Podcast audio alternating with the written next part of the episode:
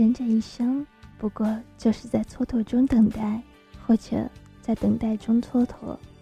我们遇见过那么一两个还好的人，但或许为了等待那个最好，而白白浪费了缘分。在这点上，我们都是固执的人。固执小姐说：“我一直等着白马王子出现，只是走在我前面的人根本不会停下来等我。因为爸妈常年在外工作的缘故，固执小姐比同龄人更独立和早熟。四年级就开始听流行歌，并对 Coco 李玟有种痴迷的爱。于是，在周遭同学还在看动画片、读四大名著的时候，她就已经宛如小野猫般。”游走在时尚尖端，到后来，他活脱变成了第二个 Coco，身材凹凸有致，跟谁说话都习惯性放电。于是，在高中时，吸引来一个同是 Coco 脑残粉的眼镜男，两人为了看 Coco 在广西的演唱会，省下生活费相依为命，吃了几个月的白粥。为了互通偶像最新资讯，高中三年写了几十本的交换日记。为了一起躲在天台听 Coco 的新专辑，专门为对方如何逃课出谋划策。于是两人占据了彼此青春回忆里最重要的部分。当时所有的人都以为他们是一对，固执小姐也懒得解释，因为她心里清楚的知道，自己的白马王子还在路上。上大学后，两人分隔，一南一北。固执小姐在传媒学校读播音，刚进校就对一个大四的细草爱得深处无幽怨。从此，她就成了他生活的圆心。虽说是细草，但放在现在的审美来看，也不过是个痞子气外露的非主流而已。倒是固执小姐凭着她对流行音乐的悟性和一身成熟的装扮，在大一就建立了音乐社团。成了校园里颇具个性的小明星。那个时候，固执小姐广纳音乐人才，大二时被学校特许创业，组了自己的工作室，每周有跑不完的演出。三年下来，不光自己交了学费，还赚了一笔数目不小的生活费。只是最后这些钱都去了不该去的地方。毕业那年，工作室因人员毕业、流动问题解散了。故事小姐开始筹谋去向，细草在市中心开了家香水店，小有成绩后便琢磨着再开家服装店，可惜资金不够，第一个就想到了固执小姐。固执小姐没有任何的考虑，便把所有的钱都塞给了他。更荒唐的是，他拒绝了北京某唱片公司签约出道的邀请，而是留在小城里帮忙细草打理店铺。他的偏执惹恼了眼镜男，他从上海打飞的过来骂他。在双方一阵僵持后，固执小姐抛出一句：“你是我的谁呀？”试图作为话题终结，但眼镜男直接把眼镜往地下一撂，捧起他的脸就朝嘴巴亲了下去，然后非常 man 的吼了一嗓子：“老子喜欢你七年了，我不是你的谁，但我知道你是我的谁。”剧情发展到这里，应该是两人抱头痛哭，然后美好的生活在一起之类的，但其实没有。固执小姐赏了眼镜男两耳光，最后连朋友都没得做，彻底沦落为路人。陪伴细草的这一两年，固执小姐一心一意的对他好，偶尔也有几次自觉不值得的时候，但转瞬又被他意外的关心打消了念头。他觉得暧昧或许能修成正果，安静的等待才能得到最好的他。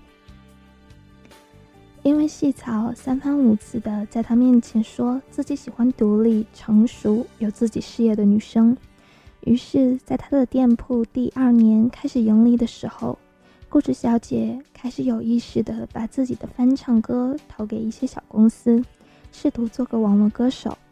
但简历丢出去都石沉大海了。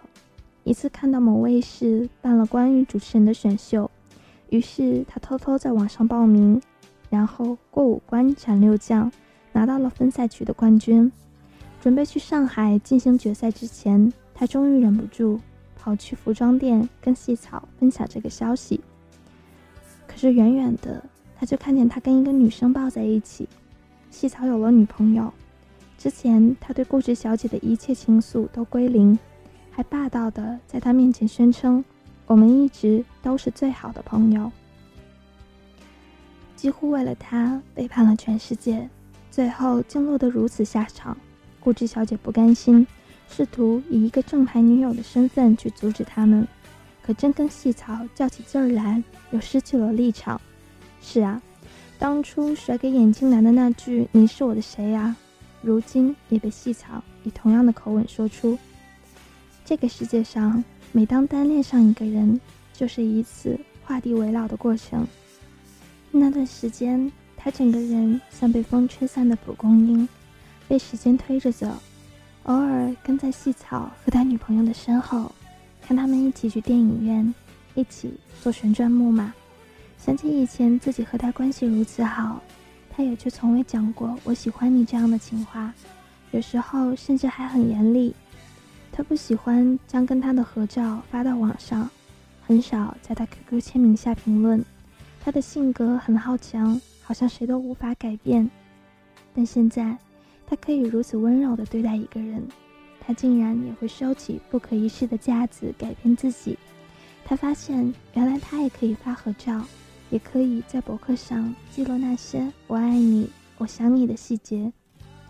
那一刻，固执小姐才恍然：不是他不喜欢你，他只是不够爱你；不是他不想改变，只是你还不够他为你改变。收拾好情商。固执小姐发誓再也不轻易恋爱了。她如约去上海参加了主持人选拔的总决赛，看着别的选手上场，台下亲友团的阵阵欢呼，有些落寞。来不及适应陌生城市的一切，就必须像主人一样一般自信地站在台上。上台前，主持人报完他的名字后，台下却响起了尖叫声和掌声。写有他名字的灯牌和条幅被高高的举起，这如大牌驾到的高规模，让台上所有人傻了眼。他莫名兴奋又疑惑地表演完自己的环节，退场时才看清，众人背后那个默默看着他的眼镜男。他没能忍住眼泪，躲到后台哭花了妆。他没能拿到冠军，但留在了上海。他因为那次比赛进了娱乐圈，现在拍一些小成本的电影，在沿海城市跑一些话剧巡演，这一切都是眼镜男托朋友关系带给他的。两个单身贵族一起在浦东租了个高级公寓，讨论新电影、圈内的八卦，以及每天放着 Coco 的经典好歌，一下子仿佛回到了高中那三年。眼镜男有次非常自信的对固执小姐说：“很多男生肯跟女生暧昧的原因只有一个，就是他没那么喜欢你，你只是他排解寂寞的人肉聊天工具而已。他们的潜意识里一直都在寻找自己最爱的人，一旦遇见了，就能以还是单身汉的身份正式追求他。”这番言论让固执小姐拍手叫好。兴奋地叫了几瓶酒上来，喝着喝着就倒在眼镜男怀里痛哭，对当初扇他耳光道歉，然后把对细草的埋怨又声情并茂地讲了一遍。从此以后，两人关系更进一步。固执小姐发现眼镜男非常孝顺、有才气，且是个正能量满满的人，对生活、对未来的人生观、价值观竟然与他如此相似。那一刻，他有些动心，但在心底又默默告诉自己，和他是不可能的。不知道为什么。二零一零年，眼镜男被公司调去了美国，后来听说找了个老外，于是固执小姐也慢慢的跟他淡了联系。对于爱情，她表面心如止水，可是心里却波涛暗涌。他感觉自己还困在被细草伤害后，一定要等到最好的人才恋爱的怪圈里，但又不知如何脱身。他也想念眼镜男，只是这份想念还来不及成为寄托，就被海洋和陆地阻隔，突然消失了。时间一晃，三年过去，Coco 带着新专辑回归，固执小姐早已经把对他的喜欢变成了习惯。原打算不去签售会凑热闹了，但那天竟然鬼使神差的特别想去，于是早早就到了签售会现场，挤在人堆里。签售开始，队伍慢慢行进。Coco 看到他的时候，异常兴奋地说：“哇哦，宝贝，我们长得好像哦！”这句话让顾执小姐乱了方寸，兴奋过了头，把专辑忘在台上，转身便走，被后面的一个男生叫了好几声。才反应过来，男生把专辑递给她，固执小姐掀开帽檐，看见了没有戴眼镜的眼镜男。两人相视一笑，重新认识。等待爱情永远是徒劳的，你要主动去寻找，这是眼镜男的人生信条。所以，在他高一第一次看见固执小姐时，就决定主动找她，哪怕那个时候并不喜欢 Coco。